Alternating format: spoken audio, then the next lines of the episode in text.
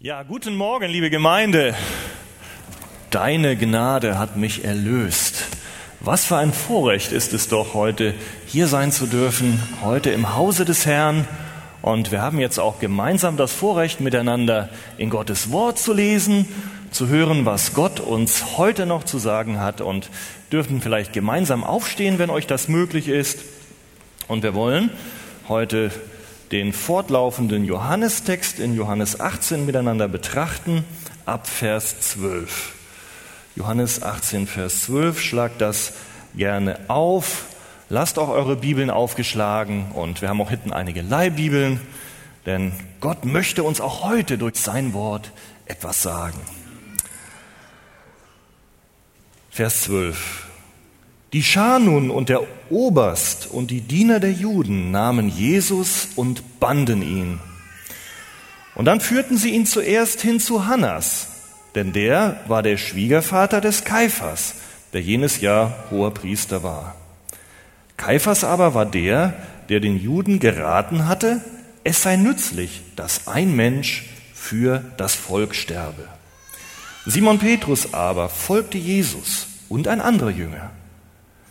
Dieser Junge aber war dem hohen Priester bekannt und ging mit Jesus hinein in den Hof des hohen Priesters. Petrus aber stand draußen an der Tür. Da ging der andere Jünger, der dem hohen Priester bekannt war, hinaus und sprach mit der Türhüterin und führte Petrus hinein. Da sprach diese Magd, die Türhüterin, zu Petrus, Bist nicht auch du einer von den Jüngern dieses Menschen da? Er sagt, ich bin's nicht. Es standen aber die Knechte und die Diener da, die ein Kohlenfeuer gemacht hatten, weil es kalt war, und wärmten sich. Petrus aber stand auch bei ihnen und wärmte sich. Der hohe Priester nun fragte Jesus und seine Jünger über seine Lehre. Jesus antwortete ihm, ich habe öffentlich zu der Welt geredet. Ich habe alle Zeit in der Synagoge und in dem Tempel gelehrt wo alle Juden zusammenkommen. Und im Verborgenen habe ich nichts geredet. Was fragst du mich? Frage die, welche gehört haben, was ich zu ihnen geredet habe. Siehe, diese wissen, was ich gesagt habe. Als er aber dies sagte, gab einer der Diener, der dabei stand, Jesus einen Schlag ins Gesicht und sagte, antwortest du so dem hohen Priester? Jesus aber antwortete ihm, wenn ich schlecht geredet habe, so gib Zeugnis von dem Schlechten. Wenn ich aber recht geredet habe, warum schlägst du mich dann? Hannas nun sandte ihn gebunden zu Kaiphas, dem hohen Priester. Simon Petrus aber stand da und wärmte sich. Da sprachen sie zu ihm, bist nicht auch du einer von seinen Jüngern? Er leugnete und sprach, ich bin's nicht. Es sprach einer von den Knechten des hohen Priesters, der ein Verwandter dessen war, dem der Petrus das Ohr abgehauen hatte. Sah ich dich nicht in dem Garten bei ihm? Da leugnete Petrus wieder und gleich darauf krähte der Hahn. Ja, ihr dürft euch gerne setzen. In der letzten Woche haben wir auch eine Predigt gehört. Eine Predigt über einen schrecklichen Verrat. Da ging es um den Verrat des Judas, der dort im Garten Gethsemane, dort mit den Schergen der Knechte des hohen Priesters gekommen war und hatte dort Jesus geküsst und ihn in die Hände seiner Feinde überliefert. Und auch heute, in unserem heutigen Text, geht es eigentlich um einen Verrat. Um einen Verrat mit Worten. Um einen Verrat des Herzens. Um die Verleugnung Jesu durch Petrus eigentlich einen seiner besten Freunde, seiner engsten Jünger, was dem Verrat des Judas zeitlich unmittelbar hinterherfolgt. Was hat nicht Jesus alles erdulden müssen auf seinem Weg ans Kreuz? Die physischen Schmerzen, wir haben auch darüber in den Liedern gesungen. Aber dazu kamen auch all diese psychischen und immateriellen Demütigungen und Schmerzen, die er erlitten muss. Das muss ja fast noch schmerzhafter gewesen sein, was Jesus durch seine Jünger und gerade auch Petrus erduldet hat. Und so ist dann auch dieser abscheuliche Verrat durch Jesus, durch diejenigen, die ihm am nächsten standen, ein wichtiger Höhepunkt in der Erlösungsgeschichte, im Gang von Jesu ans Kreuz. Und dieser Verrat ist so wichtig, das hat sich fest eingeprägt, sowohl in die Herzen und in den Verstand und die Erinnerung der Apostel, aber auch der gesamten Christenheit. Was für ein Ereignis. Und wenn wir uns erinnern, wie Paulus auch das Abendmahl einsetzt, welche Worte er da gebraucht, worauf reflektiert er da? Da sagt er nicht, in der Nacht, da Jesus gefangen genommen wurde, da brach er das Brot. Oder in der Nacht, als Jesus vor dem hohen Priester stand und geschlagen wurde, da brach er das Brot. Sondern was sagt er?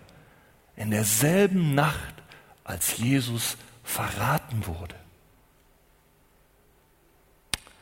verraten durch zwei seiner Jünger und Freunde, auch von Petrus. Ungeheuerlich. Ihr Bibelkenner werdet euch erinnern. Petrus, wer ist denn das? Petrus, das ist doch der Jünger, der zu dem innersten Zirkel von Jesu Freunden gehörte. Das ist doch derjenige, der auf dem Berg der Verklärung dabei war, den Jesus dort mitgenommen hatte.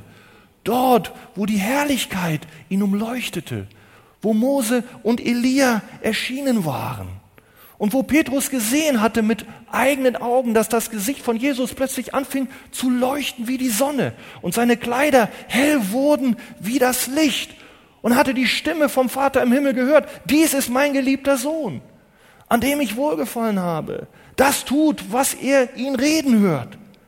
Da war Petrus dabei. War nicht Petrus derjenige, den Jesus gesagt hatte, komm zu mir aufs Wasser im Sturm? Und er ist übers Wasser gegangen, gewaltig, auf das Wort von Jesus hin. Und Petrus, der war dabei, als Jesus Tote auferweckt hat, den Lazarus. Er war dabei, wie Jesus Blinde sehend gemacht hat, von Geburt an Blinde, was noch keiner getan hatte. Ein klarer Beweis für den Messias. Er war dabei, wie Jesus aus zwei Broten 5000 Leute gespeist hatte. Und er war derjenige, der gesagt hatte, Jesus, mein Leben will ich für dich lassen. So hatte er getönt. Oder ich bin bereit, mit dir ins Gefängnis und in den Tod zu gehen. Oder wenn sich auch alle anderen an dir ärgern werden, Jesus, so werde ich mich doch niemals ärgern. Ja, so hatte er einst geredet.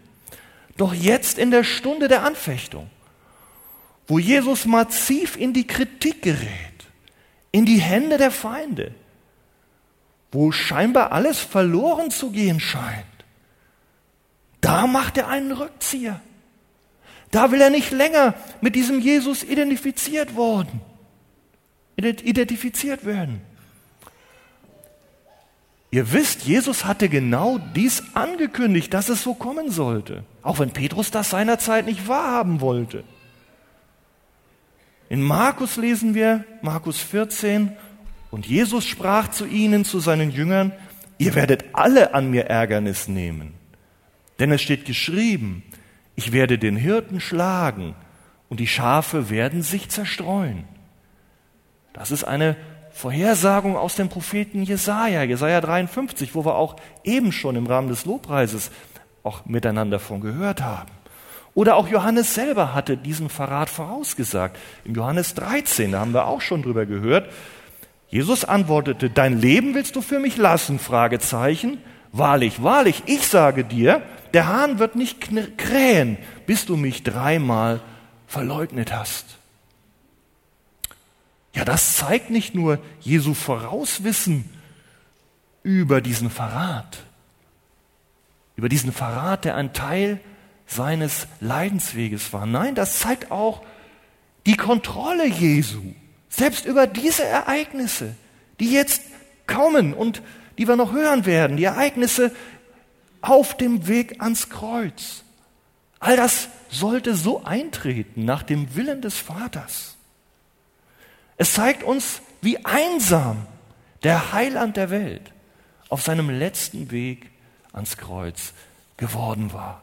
Verlassen von seinen intimsten Freunden und dem Petrus.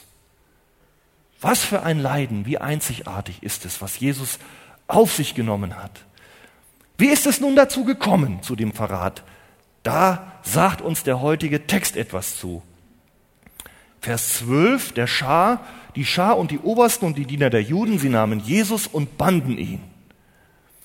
Ihr erinnert euch, Jesus hatte sich freiwillig im Garten Gethsemane in die Hände seiner Feinde begeben. Er hatte den Jüngern den Widerstand verboten. Petrus steckt das Schwert weg. Und er hatte sich ausgeliefert, um die Jünger zu schützen. Und die Jünger waren abgehauen, sie waren geflohen. Und nun banden sie ihn, die Knechte des hohen Priesters, unter dem Schutz dieser Soldaten. Sie banden den Herrn, sie fesselten ihn. Jesus. Jesus war gefesselt. Jesus, der selber die Fesseln der Krankheit, die Fesseln der Sünde und die Fesseln des Todes zerriss. Von Menschen gefesselt. Auch das gehört zu seiner Erniedrigung. Auch das gehört zu dem, was Jesaja vorausgesagt hat. Wir hielten ihn für zerschlagen, für ausgestoßen. Und dann führten sie ihn hin zu Hannas. Der war der Schwiegervater des Kaiphas. Der war in jenem Jahr der hohe Priester. Und Kaiphas war der, der damals den Juden geraten hatte. Es ist doch nützlich, dass ein Mensch für das Volk sterbe. Vielleicht erinnert ihr euch und wart dabei, als wir darüber gesprochen haben, hier an dieser Stelle. Im Johannes 11. Dort hatten sich nämlich schon einmal die hohen Priester versammelt, hatten getagt. Da war Hannas dabei gewesen und auch der Kaiphas. Das war gewesen kurz nachdem Jesus den Lazarus auferweckt hatte und hatte sich dadurch ausgewiesen als der von Gott bevollmächtigte Messias. Es war augenscheinlich, die Führer konnten es nicht leugnen. Aber dennoch haben sie ihn weggestoßen und haben aus Angst, das Volk könnte wegen dieser großen Zeichen von Jesus jetzt diesem Jesus folgen und ihn zu ihrem Führer machen, zu ihrem religiösen Führer, aber auch politischen Führer. Das war die Erwartung, dass er kommt und auch die Römer vertreiben wird. Da hatten sie damals unter dem Vorsitz des Kaiphas den Hohen Rat einberufen und hatten beschlossen, dieser Jesus muss weg. Wir müssen ihn beseitigen, wir müssen ihn ermorden. Und da hatte der Kaiphas gesagt, es ist besser, dass ein Mensch für das ganze Volk stirbt, als dass das ganze Volk zugrunde geht. Und wenn ihr euch erinnert, hieß es, das redete er damals nicht aus sich selbst, obwohl er es so entschied, sondern weil er hoher Priester war, weissagte er, denn Jesus sollte für das Volk sterben. Und jetzt ist es soweit. Jetzt geht er den Weg ans Kreuz. Jetzt wird er sterben. Ja, die eine Seite war die Sünde der hohe Priester, die Haltung und Verantwortlichkeit der Menschen. Und die andere Seite, Jesus ging ihn, weil der Vater ihn bestimmt hatte. Hannas war damals dabei und ist auch jetzt dabei. Wir fragen uns, warum wird denn jetzt Jesus zu dem Hannas geführt, wo doch der Kaiphas Hohepriester ist? Das ist ganz interessant. Eigentlich wurden damals die hohen Priester auf Lebenszeit von den Juden in ihr Amt berufen. Und Hannas war auch Hohepriester gewesen. Neun Jahre lang, einige Jahre vorher. Aber ob man tatsächlich Hohepriester blieb, das hing auch davon ab, ob die Römer das zuließen von der Akzeptanz der Besatzungsmacht. Die waren ja damals die eigentlichen Herrscher. Und so hatte man den Hannas damals weggeschoben. Vielleicht war er den Römern zu machtvoll. Aber Hannas war eine Art Patriarch dieser ganzen hohen priesterlichen Sippe geblieben. Und er hatte maßgeblichen Einfluss ausgeübt. Das sehen wir alleine daran, dass seine Nachfolger sämtlich Söhne von ihm waren. Fünf an der Zahl folgten ihm nach auf dem hohen priesterlichen Stuhl. Und der sechste war sein Schwiegersohn. Das war Kaiphas. Wahrscheinlich waren ihm die Söhne ausgegangen und da griff er auf ja, den Schwiegersohn zurück. Aber alles Familie. Ihr merkt, dieser Mann war mächtig. Und Kaiphas blieb länger Hohepriester. Der war ein gewiefter Taktiker, der auch so sich mit den Römern einließ und wusste sie zu nehmen. Aber zweifelsohne sahen, weil eigentlich dieses hohepriesterliche Amt ja dauerhaft war, viele Juden den Hannas immer noch als den eigentlichen von Gott gesetzten Hohenpriester an, obwohl der Kaiphas das ja offiziell war. Und deswegen brachten sie Jesus erst zum Hannas. Ohne den lief nichts damals in Jerusalem. Und wer nun Jesus in Fesseln im Innenhof des hohen Priesters, der wohl ein Teil des Palastgebäudes war, angekommen ist, da lesen wir, da steht auch der Petrus draußen vor der Tür und kommt nicht rein. Im Gegensatz zu den anderen Jüngern hatte Petrus offensichtlich seine anfängliche Flucht da unterbrochen und war dem Verhaftungskommando auf dem Rückweg von Gethsemane in die Stadt Jerusalem heimlich gefolgt und unentdeckt. Aber nun am Tor zum Haus des Hohen Priesters war erstmal Endstation. In Vers 15 heißt es, Simon folgte Jesus und ein anderer Jünger. Dieser Jünger aber war dem Hohen Priester bekannt und ging mit Jesus hinein in den Hof des Hohen Priesters. Petrus aber stand an der Tür und blieb draußen. Da war also noch ein anderer Jünger, der war Jesus ebenfalls gefolgt. Und interessant ist, der war anscheinend der hohen priesterlichen Familie bekannt. So heißt es hier. Wer war nun dieser andere Jünger? Was denkt ihr? Johannes. Ja, gut. Also der Name dieses Jüngers wird nicht genannt, aber viele nehmen an, dass es der Apostel Johannes selbst war. Andere meinen wiederum, das müsste einer dieser geheimen, einflussreichen Jerusalemer Jünger gewesen sein, die Jesus ja auch ohne Zweifel hatte. Ihr wisst, der Nikodemus, der nachts bei ihm da äh, auch zu Tisch saß. Oder auch Josef von Arimathea, der sich später den Leichnam erbat. Oder auch Jairus. Es gab also auch solche einflussreiche Jerusalemer Jünger. Und manche sagen dann, ja, der ist ja so ohne Schwierigkeiten reingekommen in den Hof, das hätte der Johannes vielleicht ja gar nicht geschafft. Also vielleicht ist es doch dieser Jerusalemer Jünger gewesen. Aber, also wenn ihr mich fragt, ich glaube doch, es war er Johannes. Wisst ihr warum? Johannes nennt die anderen ja immer mit Namen, haben wir ja gehört. Josef von Arimathea sagt er und dann sagt er auch, wie der andere hieß, Nikodemus. Aber wenn er von sich selber spricht, dann nennt er sich nicht mit Namen. Da sagt er nur, den Jünger, den Jesus liebte. Er beschreibt ihn. Und hier wird auch allgemein von einem Jünger gesprochen. Und ich kann mir gut vorstellen, dass dieser Johannes, der zwar aus einem Fischergeschlecht in Galiläa stammte, seit mehreren Jahrzehnten waren die Fischer, aber dass der auch vielleicht familiäre Bande hatte nach Jerusalem, warum nicht? Und so hatte er wahrscheinlich auch jemanden, der ihn kannte. Jedenfalls ging der andere Jünger, also wahrscheinlich Johannes, an die Tür zu dieser Sklavin da, die da Wache hielt und aufgrund seiner Beziehung schleuste er den Petrus da mit rein. Er ahnt nicht, dass er damit auch zu der vorausgesagten Verleugnung durch Petrus mithilft. Stellen wir uns vor. Petrus geht also rein und dann im Zusammenhang mit diesem Einlass oder auch kurz danach, da mustert ihn die Türhüterin und schaut ihn dann wohl in verrechtlicher Haltung an und sagt, bist nicht auch du einer von den Jüngern dieses Menschen da? Petrus aber sagt, nein, ich bin's nicht. Und dann kommt er rein. Die erste Verleugnung des Herrn ist geschehen. So rasch, so selbstverständlich. Vielleicht, dass Petrus selber überrascht ist oder es noch nicht einmal bemerkt hat.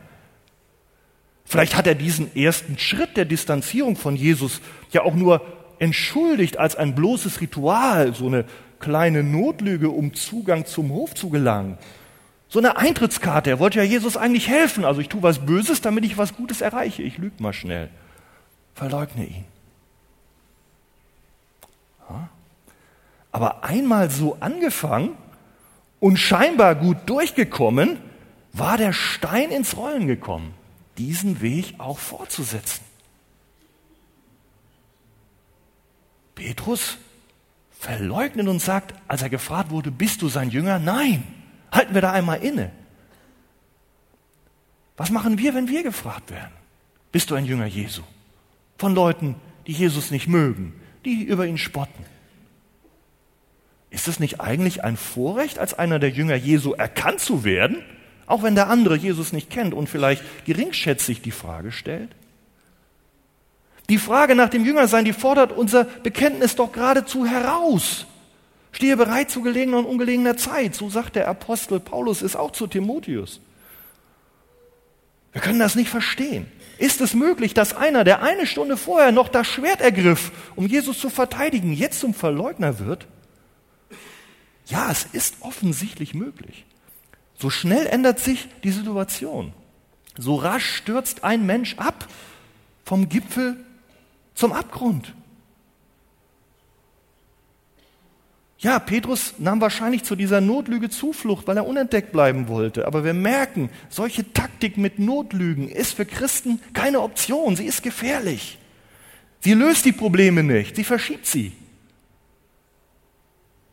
Lasst uns einmal überprüfen. Hast du heute etwas mit diesem Petrus gemeinsam? Ja, weiter, ohne irgendein Erschrecken, tritt Petrus nach seiner ersten Lüge zu dem Haufen von Männern dazu, die dort am Kohlenfeuer herumstehen und sich in der Nacht wärmen. Nun war er also drin.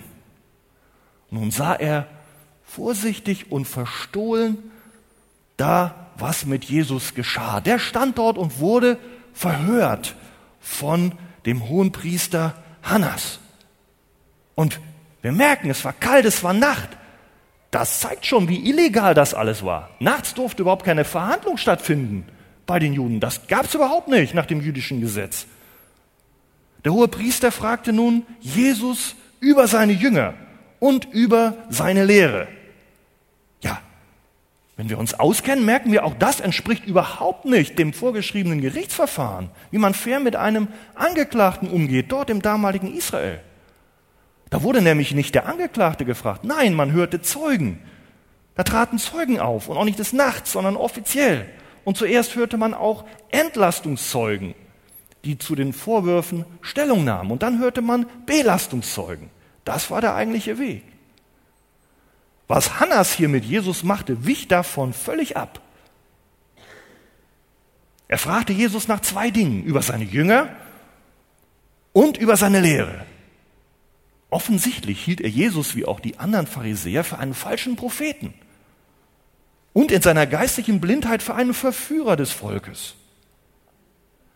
Wenn wir ehrlich sind, das trennt uns auch heute noch von den Juden. Das ist heute noch die jüdische Überlieferung. Macht euch das klar. Das Volk der Juden ist noch verblendet. Sie behaupten weiter noch, Jesus ist nicht der Messias, sondern hat die Menschen abgeführt vom rechten Weg. Und darum betet für sie, dass sie Jesus als ihren Messias erkennen. Hannas damals hatte keine Skrupel, alle Mittel einzusetzen, um Jesus eine Falle zu stellen und um belastende Aussagen aus ihm herauszulocken. Was hat Jesus vielleicht im Geheimen mit seinen Jüngern da beraten, dort da, wenn sie sich immer in den Garten getroffen haben? Haben die da eine gefährliche Verschwörergruppe gebildet und hat er die da mit Geheimlehren richtig aufgewiegelt und aufgestachelt? Ich will das wissen. Denn dann müssen wir vielleicht auch noch die anderen Jünger verhaften. Bekomme ich hier Aussagen in die Hände, die man dann beim römischen Statthalter verwerten kann über diesen Jesus. Denn wir wollen ihn ja weghaben. Das Todesurteil stand ja fest. Wir brauchen was. Denn wir brauchen diese Entscheidung von Pilatus. Jesus antwortet ihm. Interessanterweise, wie er antwortet, besteht aus zwei Teilen. Er sagt erstens, ich, ich habe öffentlich zu der Welt geredet. Das ist die erste Antwort. Meine Verkündigung geschah öffentlich. Sie ist keine geheime Lehre. Das Ich im griechischen Text ist betont. Mag es auch andere gegeben haben und geben, die ihre, geben, die ihre Anhänger heimlich sammeln und schulen. Ich habe anders gehandelt, sagt Jesus. Und das ist doch auch klar. Das entsprach doch auch seinem göttlichen Auftrag vom Vater im Himmel. Der Sohn ist gesandt, dass die Welt durch ihn errettet werde, dass die Welt von ihm hört, dass die Botschaft Christi hinausgeht, zuerst an alle Juden, aber dann später auch hinaus. Also musste doch auch Jesus öffentlich sprechen. Und das tat er auch. Im Tempel, in der Synagoge, dort, wo alle Juden zusammenkamen. Alle Juden. Die Religiösen, wie die Pharisäer, die Sadduzäer oder auch die Zeloten, die selber völlig unterschiedlich waren, die Armen, die Reichen. Alle trafen sich im Tempel und konnten das hören, was Jesus lehrte. Jesus hat nichts im Verborgenen geredet. Und interessant ist, wenn wir einmal hören, wenn Gott von sich selber spricht, wie er geredet hat, im Jesaja 45, Vers 18. Da heißt es, denn so spricht der Herr, der die Himmel geschaffen hat. Ich bin der Herr und sonst gibt es keinen Gott.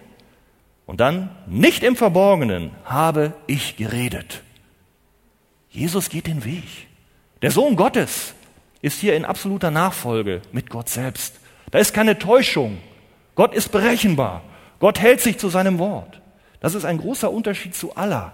Allah wird nach dem Islam als Ränkeschmied, als listig bezeichnet, der sich nicht immer an sein Wort hält, der unberechenbar ist, wo man nie genau weiß, ob er damals so und heute so redet.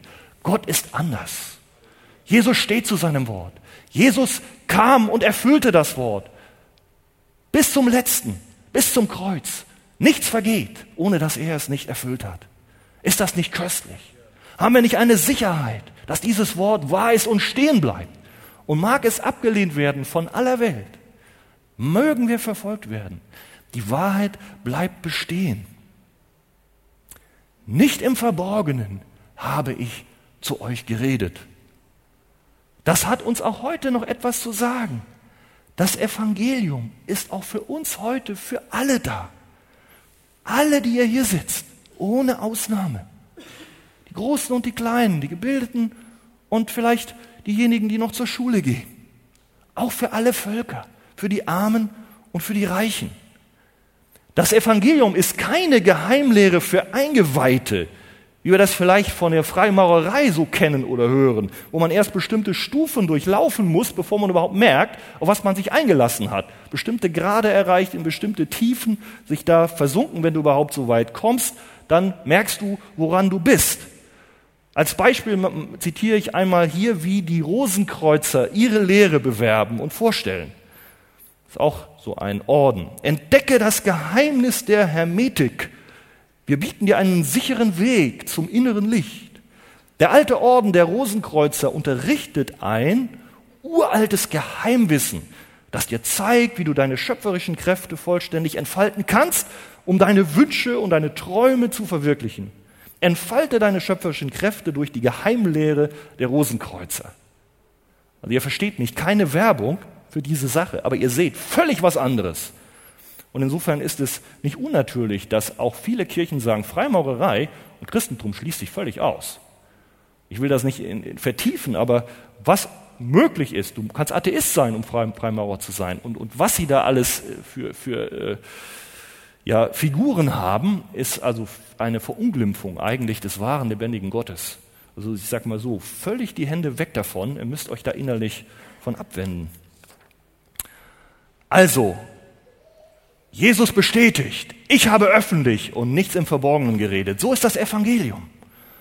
Und daher ist die zweite Antwort von Jesus an diesen Hannas, der ihn ja da verhört, nur folgerichtig.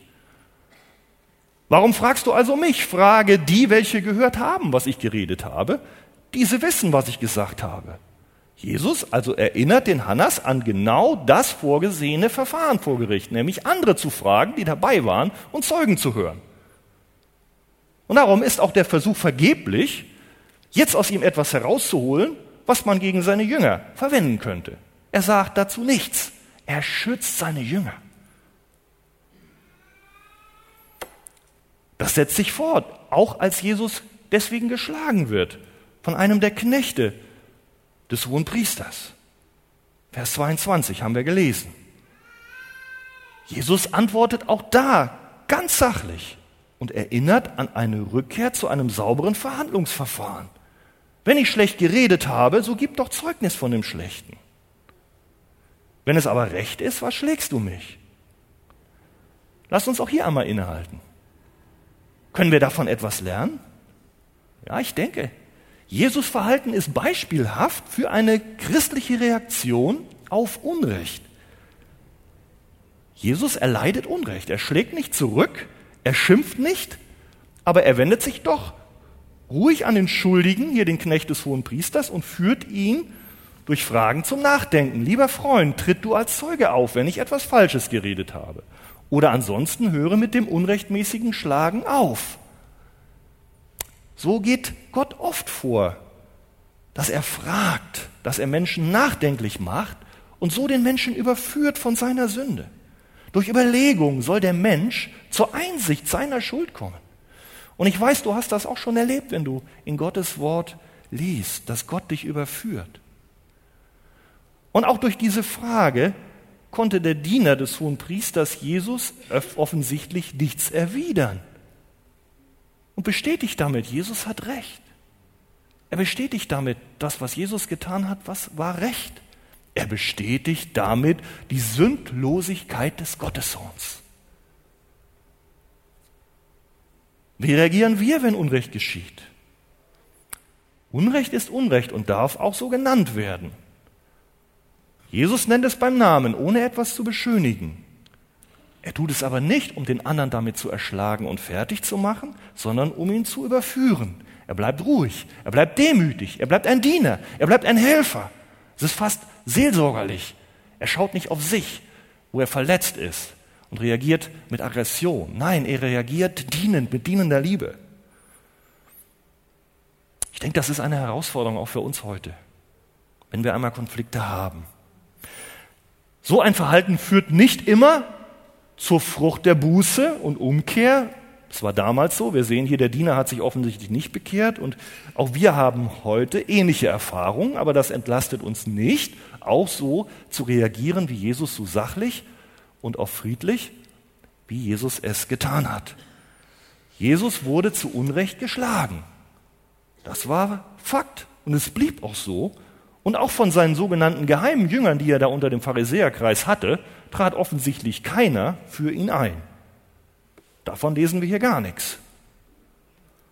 Und Hannas merkt nun, er kommt mit seinen Anklagen richtig nicht weiter zu dem gewünschten Ziel. Er kann Jesus nicht fangen und so schickt er ihn weggebunden zu Kaiphas und sagt, wenn man nun jetzt Jesus an den römischen Statthalter Pilatus da zur Hinrichtung überliefern will, dann muss ich diesen Weg gehen, dann muss er offiziell von Kaiphas, der war ja der offizielle hohe Priester, vor dem Hohen Rat angeklagt werden. Und auch die anderen Evangelisten berichten uns, wie dieses Verfahren dann auch ablief, dort vor dem Hohen Rat, vor Kaiphas. Johannes erwähnt das hier nicht. Wir haben im letzten Woche auch gehört, die Evangelien ergänzen sich. Ja, aber wenn wir beispielsweise bei Matthäus und Lukas lesen, dann merken wir, äh, da wird geschrieben, was die da gemacht haben. Da haben die Jesus geschlagen, die Augen verbunden. Und da ging es auch weiter. Da haben sie falsche Zeugen gerufen, die gegen Jesus aussagten. Also die Ungerechtigkeit hat sich fortgesetzt. Johannes legt den Schwerpunkt aber anders und wendet sich jetzt wieder dem Petrus zu. Das ist sein Hauptfokus hier im Text. Er wendet sich zu dem Petrus, der dieser Verhandlung heimlich gelauscht hat. Heimlich, so meinte oder hoffte es Petrus zumindest. Aber es kam anders. Er war ja schon einmal enttarnt worden von der Magd da an der Tür. Jetzt stand er da immer noch am Kohlenfeuer und wahrscheinlich war er da die ganze Zeit geblieben, um Jesus gut beobachten zu können. Aber stellt euch vor, wenn ihr da im Kohlenfeuer seid, da ist es ja warm, aber was ist da noch? Licht. So. Also haben wahrscheinlich die Knechte des hohen Priesters immer, wenn er dann da stand oder mal sich wärmte, haben sie natürlich sein Gesicht gesehen, haben gemerkt, Mensch, der Mann ist fremd, der ist sonst nicht immer hier.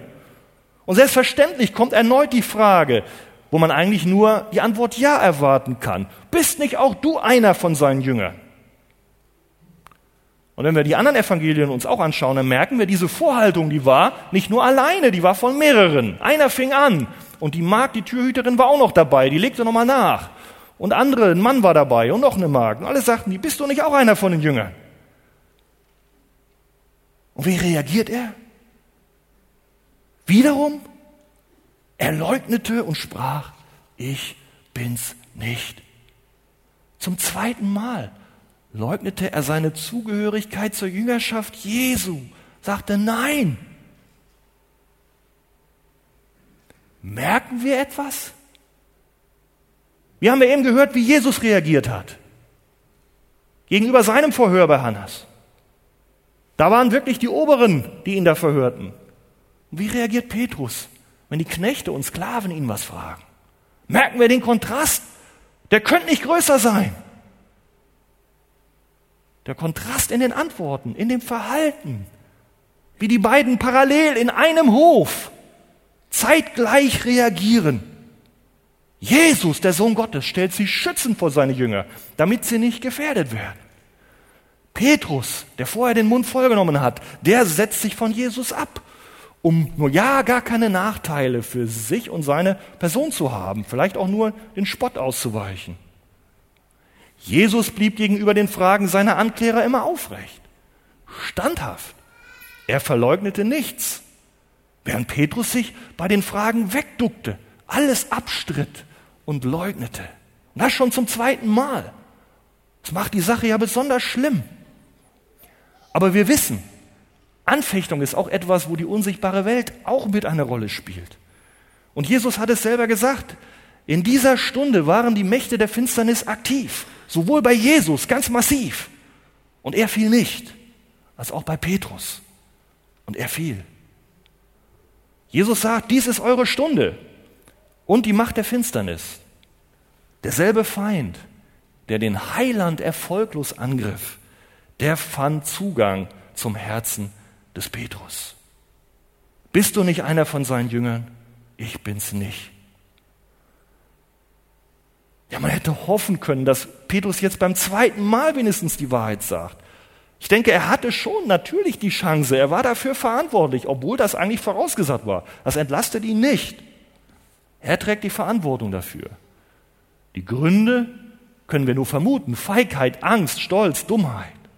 So stehen sie sich also gegenüber, im selben Hof, zur selben Zeit, beide herausgefordert.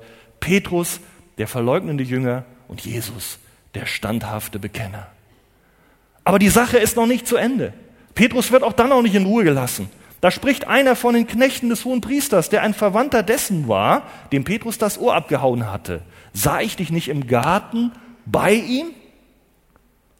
Paulus, Petrus war immer noch am Feuer und jetzt sieht offensichtlich in diesem Flackern auch ein Verwandter von diesem Malchus, von dem Knecht, den Petrus. Und der Verwandte war dabei im Garten, der war Mitglied dieses Verhaftungskommandos gewesen. Und jetzt wird's bei Petrus irgendwie heißer, noch heißer. Wollte dieser Verwandte etwa Rache nehmen für das, was er an seinem Verwandten da angetan hatte? Sah ich dich nicht in Garten mit ihm?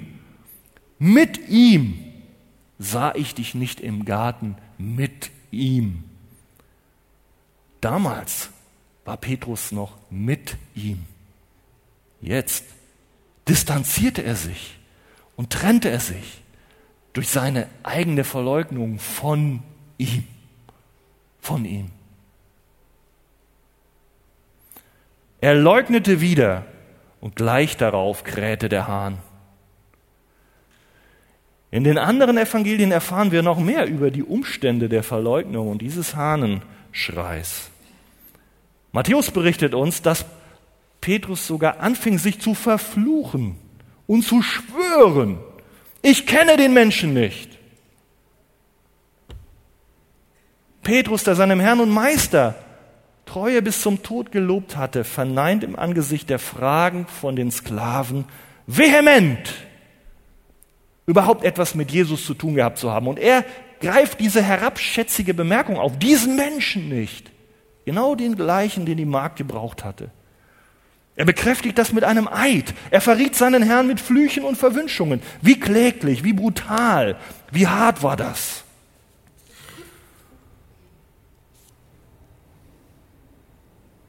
Ja, zu diesem Hahnenschrei kam noch etwas anderes nach dem Bericht von Lukas. Lukas sagt, und der Herr wandte sich um und blickte Petrus an. Und Petrus gedachte an das Wort des Herrn. Bevor der Hahn heute kräht, wirst du mich dreimal verleugnen. Und Petrus ging hinaus und weinte bitterlich. Wir sehen die Brutalität der Verleugnung, aber ich wollte es uns nicht, ja, ich kann es nicht weglassen. Es ist der Einstieg zur Umkehr. Es ist der Einstieg, dass Jesus selber ihm begegnete. Der Hahn ansonsten kann schreien. Da erinnerte sich Petrus schon, was Jesus auch vorausgesagt hatte. aber kein Zeichen, keine Prophezeiung, kein Wort Gottes und wenn es uns warnt und wenn es uns mahnt und wenn es uns die Wahrheit sagt, kann letztlich durchdringen zu uns und uns von unserem falschen Weg abhalten, wenn nicht persönlich der Blick Jesu auch in unser Herz fällt. Und das war bei Petrus der Fall. Und dann brach er zusammen, er weinte. Er hatte erkannt, wie furchtbar es doch war, was er gemacht hatte. Lass uns zum Abschluss noch betrachten, was lehrt uns der tiefe Fall des Petrus? Heute können wir etwas lernen. Ja, vieles. Einmal, da gibt es etwas Verstecktes, Verborgenes in uns. Da schlummert in uns Menschen, die wir von der Sünde gezeichnet sind. Das wir nicht gerne sehen mögen, nämlich die Dunkelheit unseres menschlichen Herzens. Der Fall des Petrus zeigt, wozu der Mensch fähig ist und wie schwach wir doch alle manchmal sind. Sogar nach einem glorreichen Bekenntnis, nach einem Treueschwur. Ich will mein Leben um deinetwegen verlieren. Wenn wir einmal ganz oben sind, kommt die Anfechtung und im Moment der Wahrheit versagen wir. Das steckt in der gefallenen menschlichen Natur. Hat vielleicht auch einen Grund, warum Petrus hier versagte. Petrus verleugnete, obwohl er Apostel war, obwohl er selber erklärt hatte, ich werde mich niemals ärgern, wenn sich auch alle ärgern. Er war so überzeugt von sich, dass er niemals straucheln werde. Hört, da liegt auch schon der Grund und gerade deswegen fiel er tief. Hochmut kommt vor dem Fall. Das ist nicht nur ein Sprichwort, das ist biblisch. Petrus vertraute auf sich selbst auf seine Charakterfestigkeit, auf seine Erfahrung, auf seine Klarheit der Einsicht, auf seine Reife, auf seine eigene Stärke. Geschwister, auch für uns gilt, wenn wir vermessen auf diese Grundlagen bauen, wird uns das letztlich zum Verhängnis und Fall werden. Und die Früchte werden sehr bitter sein. Wir müssen und dürfen nicht auf uns vertrauen, sondern die Bibel sagt, auf wen? Auf Gott und Jesus vertrauen. Wir dürfen und müssen nicht auf uns vertrauen, sondern uns selbst verleugnen und auf ihn vertrauen. Sonst werden wir zu Fall kommen und im Ernstfall den Herrn verleugnen. Spurgeon drückt es, drückt es so aus. Wer hätte gedacht, dass Petrus als Feigling handeln würde? Doch die Feigheit folgt der Prahlerei auf den Fersen. Wer denkt, dass er gegen die ganze Welt fechten kann, wird der Erste sein, der davonläuft. Lass uns das als eine Mahnung von unserem lieben Spurgeon mit auf den Weg gegeben sein und dem bekannten Prediger aus London. Dann können wir lernen, die Verleugnung des Petrus war eine öffentliche Sache. Alle haben das gemerkt. Das war schon bei der Ankündigung der Verleugnung so. Da hat Jesus nicht alleine gesagt, Petrus, komm mal zur Seite. Mal auf, du hier wirst Probleme haben. Du hast zwar jetzt gesagt, ich bin dein Freund äh, und ich werde für dich sterben, aber du wirst versagen. Aber wart mal ab. Nein, öffentlich im Jüngerkreis. Das geht, unser Bekenntnis ist öffentlich. Es geht auch nicht nur uns persönlich etwas an, sondern auch andere. Und unser Bekenntnis zu Jesus auch heute ist eine öffentliche Sache. Und Jesus fordert das auch ein. Wenn ihr mich bekennen werdet vor den Menschen, werde ich auch euch bekennen. Das ist auch etwas, wo ich gedacht habe, ja, das passt hier rein. Das war eine öffentliche Sache, die Verleugnung und das Bekenntnis. Was können wir noch lernen? Weht den Anfängen. Da sagt beispielsweise uns Johannes Calvin was zu und beschreibt uns sinngemäß das wie folgt. Für einen bis dahin unangefochtenen Menschen, der vom Satan versucht wird, ist es das Beste, wenn er sich rechtzeitig hütet, sich auch nur im geringsten gehen zu lassen. Wenn er aber einmal anfängt, kommt der Stein ins Rollen. Wie hier. Anfangs mag die Verfehlung noch nicht so gewaltig sein und schwer wiegen. Aber dann wird das Gewissen eingeschläfert und der Fehler wiederholt sich und wird zur Gewohnheit. Und hat der Mensch sich aber daran gewöhnt, Gottes Gebote zu missachten, so hält er irgendwann schließlich nichts mehr für unerlaubt und scheut selbst nicht mehr vor dem Äußersten zurück. Welch ein erschreckender Starrsinn zeigt sich doch hier bei Petrus. Nach der Verleugnung des Meisters zeigt er keinerlei Reue. Vielmehr sündigt er unbekümmert weiter und verhärtet sich so. Und jetzt kommt eine Einschätzung von ihm, die fand ich interessant. Hätte ihn der Reihe nach jeder Einzelne gefragt von diesen Dienern des Hohen Priesters am Feuer, bedenkenlos hätte er auch tausendmal geleuchtet. Das ist seine Einschätzung. Ach, wie tief lässt doch der Satan die unglücklichen Menschen fallen, nachdem er sie einmal verführt und aus ihrer Bahn geworfen hat. Geschwister, seid wachsam, seid auf der Hut, wachet und betet, sagt der Herr nicht von alleine. Ja, auch wenn wer zu stehen meine, sehe zu, dass er nicht falle. Also lasst uns nicht spielen, lasst uns ganz klar beten, auch in Gedankensünden nicht, nicht, nicht weiter Raum geben. Denn dann kommen sie irgendwann aus dem Herzen und, und gebieren die Tat. Also stopp, stopp, stopp.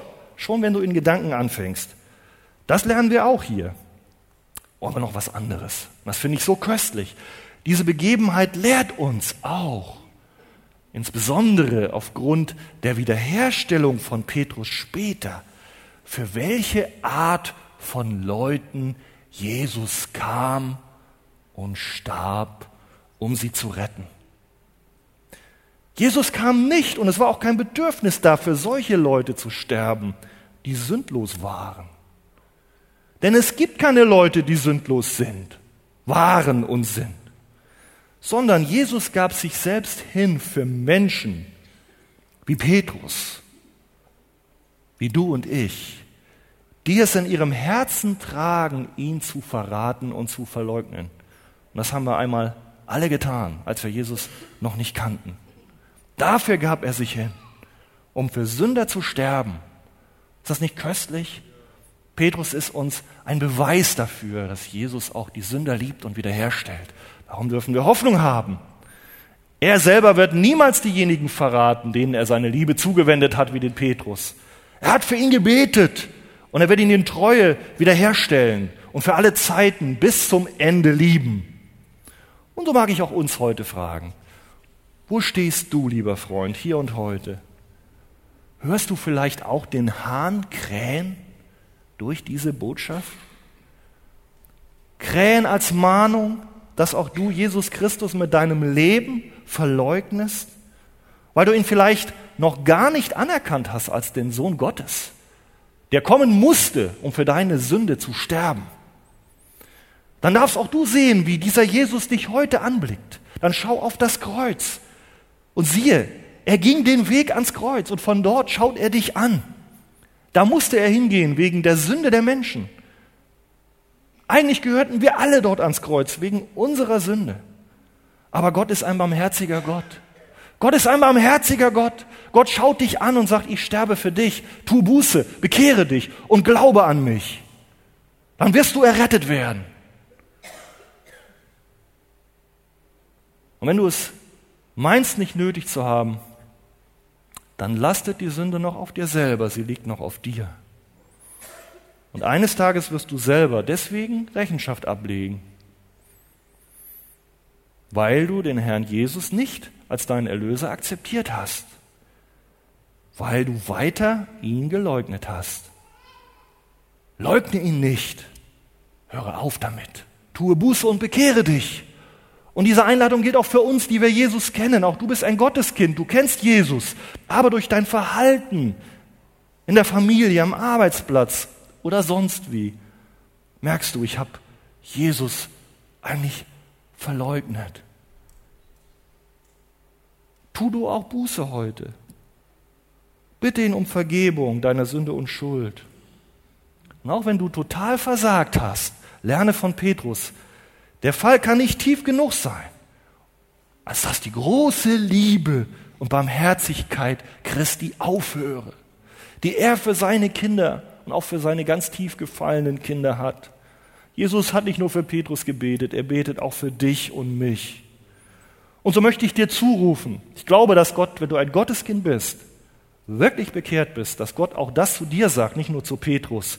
Du hast mich verleugnet, aber ich sehe dich immer noch als einen der meinen an, auch wenn du gerade lebst, wo du nicht leben sollst. Ich kann und werde dich nicht aufgeben. Ich habe dich je und je geliebt. Ich habe dir trotz deines Versagens nicht den Rücken zugekehrt. Ich blicke freundlich auf dich, wie ich auf Petrus blickte. Schau du auch auf mich, dann werden sich die Blicke begegnen und dann wirst du umkehren. Du wirst mir wieder dienen. Verzweifle nicht, denn ich werde dich wieder aufnehmen. Du sollst für mich leben und du sollst mich verherrlichen. Komm zurück aufgrund der überschwänglichen Liebe, die Jesus Christus für dich hat. Siehst du diese Liebe? Siehst du diese Liebe?